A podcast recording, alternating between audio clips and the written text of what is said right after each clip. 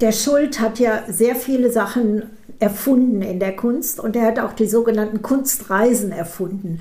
Reisen, die jedermann mit ihm mitmachen konnte, wo er als Reiseleiter in Sachen Kunst war. Das war 1978 im Ruhrgebiet und das war 1980 äh, eine Reise zwischen Köln, dem Kölner Dom, dem Museum Ludwig und Xanten, dem Amphitheater in Xanten. Äh, das Ganze fing an, dass wir in der damals sehr populären Sendung Bios Bahnhof waren und die Zuschauer aufgefordert haben, uns irgendetwas aus ihrem Alltag zu schicken und äh, das sollte eine Inszenierung werden. Äh, eigentlich vor dem Dom. Und die sollten das ans Römisch-Germanische Museum schicken, weil das, was im Römisch-Germanischen Museum ist, das sind ja auch nur die Alltagsgegenstände der Römer gewesen. Aber dann kamen also äh, Herde, Kühlschränke, Autos. Das römisch-germanische Museum war total überfordert. Auf der Domplatte stapelte sich der angelieferte Müll. Und daraufhin haben wir dann beschlossen, in Xanten ein Konsumrodeo zu machen.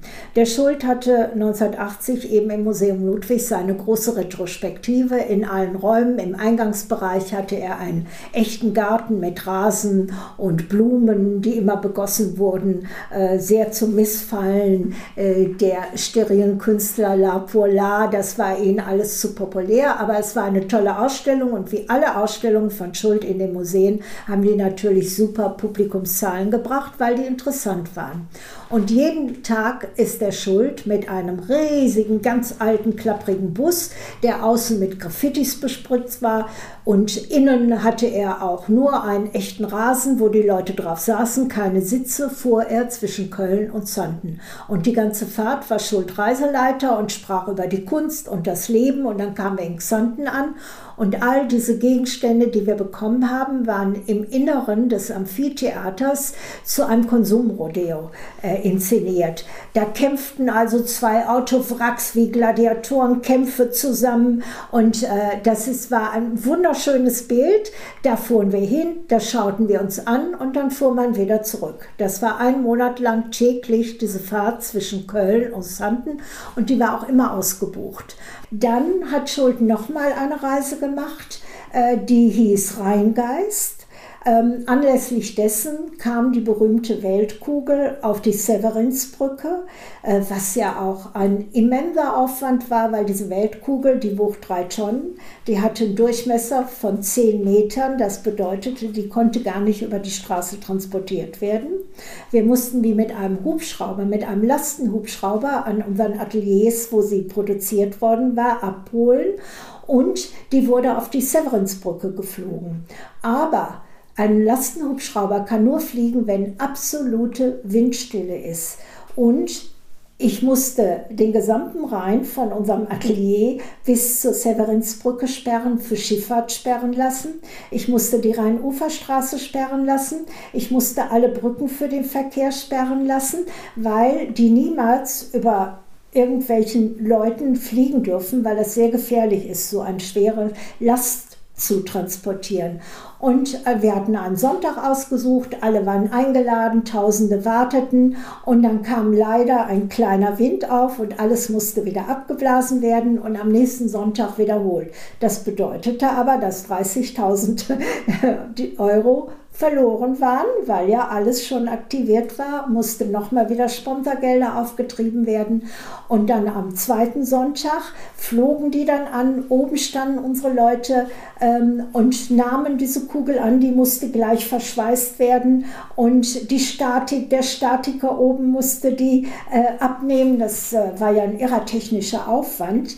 Ähm, und dann, es hat wunderbar geklappt und äh, die Kugel wurde ja auch zu einem der beliebtesten Denkmäler, war ja auch viele Jahre oben auf der Severinsbrücke. Ähm, dann wechselte die Partei in Köln und die neue Partei wollte nichts da haben, was die alte Partei beschlossen hatte, ähm, obwohl wir selbst der Stadt das Licht bezahlen mussten, weil die Kugel war ja ein Lichtobjekt, da war ja äh, alle Kontinente in bunten Farben und ein einsamer Mensch kletterte ja auf dieser Weltkugel rum, symbolhaft für uns alle.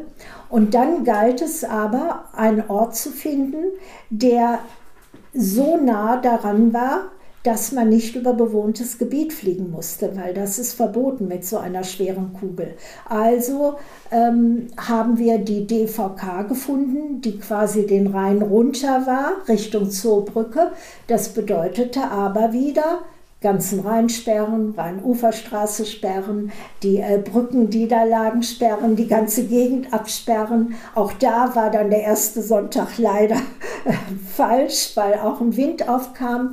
Und dann am zweiten Sonntag ist es gelungen, diese Kugel dann bis zur DVK zu bringen und sie da dann zu installieren. Und sie wurde da so installiert, als ob sie vom Dach runterrollt. Und da ist sie jetzt immer noch nach so vielen Jahren und jede Nacht strahlt sie. Und die DVK ist natürlich eine reiche Firma, die kann jede Woche, jedes Jahr ein neues Lichtsystem einbauen, was wir gar nicht könnten, weil das kostet jedes Mal 25.000 Euro. Äh, dann werden alle Kontinente ausgetauscht, die haben eine bestimmte Brenndauer und somit strahlt das jetzt schon so viele Jahre und ist auch zu einem Denkmal in Köln geworden. Dieses Denkmal besteht aus einer Weltkugel, an der ein Mensch steht oder auf der ein Mensch steht und äh, bewegt die Leute natürlich, weil dieser einzelne Mensch diese Einsamkeit ausstrahlt und auf diese Welt blickt. Hm, was genau wollte Schuld denn mit diesem Kunstwerk. Genau Aussagen. das, was du gesagt hast, nämlich die Einsamkeit des Menschen darstellen. Die ja. Einsamkeit des Menschen in unserer Welt, der herumirrt, vielleicht seinen Weg nicht findet, ähm, aber nicht aufgibt. Und äh, das in der Nacht, das ist ja ein Lichtobjekt, man sollte es auch immer in der Nacht ansehen, ähm, wird das sehr symbolhaft. Ja, und diese Reisen, die sind natürlich auch wieder das, was du auch schon mal erwähnt hattest, dieses, dass die Kunst unterwegs ist zu den Menschen und nicht diese La Polar-Geschichte. Äh, vielleicht könntest du dieses La Polar auch noch mal kurz erklären, was das genau bedeutet? Also von Anfang an war eigentlich unsere Intention, wir warten nicht auf die Leute, wir gehen zu den Leuten hin. Also wir waren ja auch immer bereit, von der ersten Aktion an auf die Straße zu gehen, mit ihnen über Kunst zu sprechen. Auch immer wieder dieser Austausch von Kunst und Leben, dass Schuld im Museum über seine Erlebnisse im Alltag sprach und auf der Straße über seine Kunst aus dem Museum sprach. Immer wieder dieser Austausch.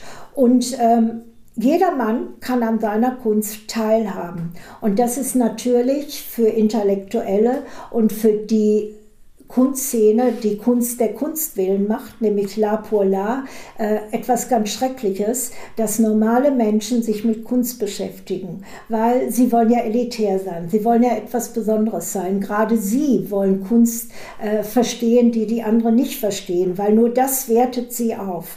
Denn es geht gar nicht um die Kunst, es geht nur um sie selber. Du hast eben erwähnt, dass Schuld der Erste war, der mit diesen Reisen Kunst gemacht hat oder eine Reise zur Kunst gestaltet hat. Ich glaube, er ist auch der Einzige geblieben. Ja, weil das natürlich sehr mühsam ist, weil du stellst dich ja den Menschen, du bist ja präsent, während es ist natürlich einfacher, wenn du dich in, äh, zurückziehst ins Feuilleton, das eh nur von einer kleinen Schicht gelesen wird, wenn du dich zurückziehst in eine Ausstellung, wo möglichst wenig Besucher kommen. Damals sagten immer Museumsdirektoren, hoffentlich kommen keine Besucher, die machen nur Schmutz und machen äh, Eisfinger irgendwo hin. Das wollen wir gar nicht, während wir wir immer wollten, dass Leute kommen. 1970 hat der Schuld damals schon sehr früh eine Retrospektive in München im Museum Lehmbachhaus gehabt.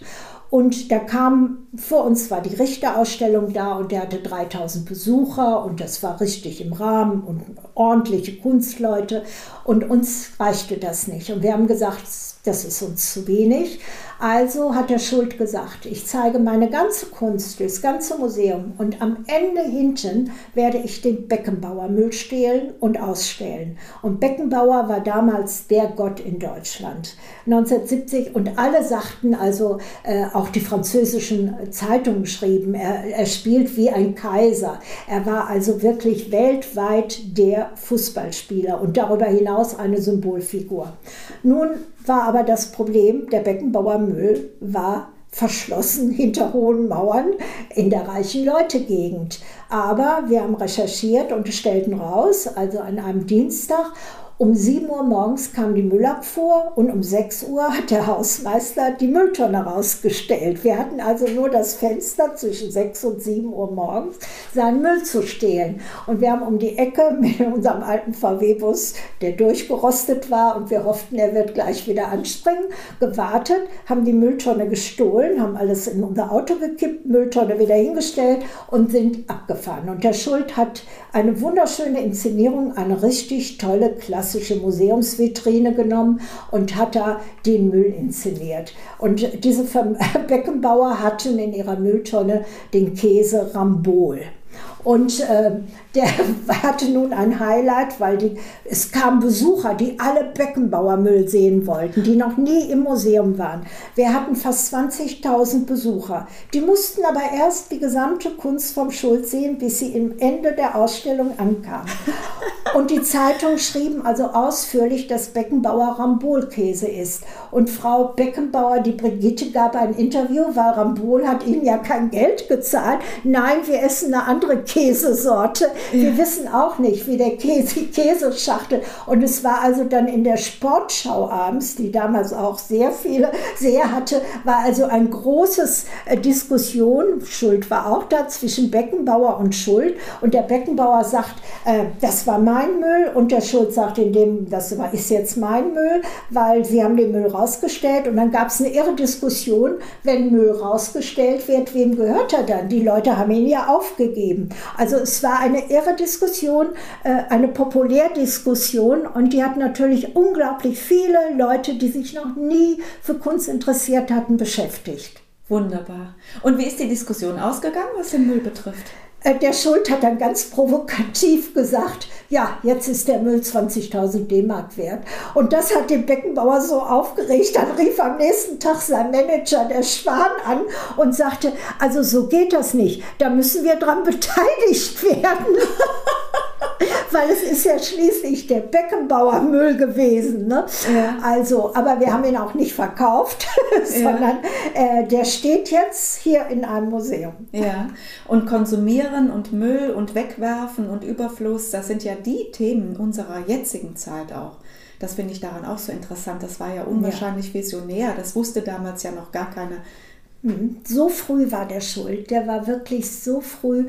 Ähm, ja, weil Künstler haben bis dahin immer Form und Farbe letztlich äh, als Kunst genommen. Ne? Ja. Aber wir sind immer schon der Meinung gewesen, äh, dass gute Kunst den Zeitgeist widerspiegeln muss. Du musst ja, du lebst ja in deiner Zeit und gute Kunst musst du, da musst du die Probleme deiner Zeit aufgreifen. Ne? Und Schuld war wirklich visionär. Es gab keine grüne Partei, es gab alles noch nichts. Wie er das Thema Müll zum Thema Müll und in letzter Konsequenz natürlich Umwelt zum Thema seiner Kunst gemacht hat was einen ja fast schon hoffen lässt, dass es vielleicht irgendwann mal ein Remake gibt von der einen oder anderen Aktion, so aktuell wie sie ist. Könntest du dir das vorstellen?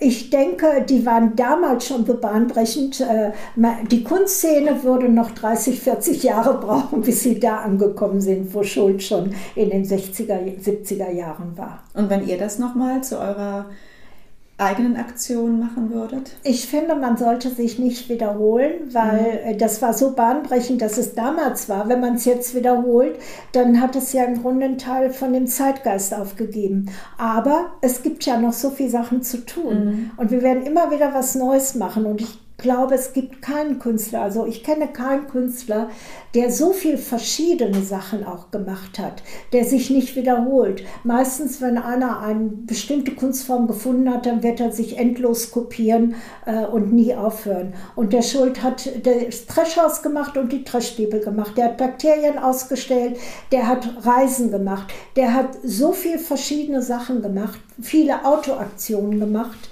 Ähm, ich denke, dass in der Kunstgeschichte der Schuld einen ganz wichtigen äh, Platz einnehmen wird.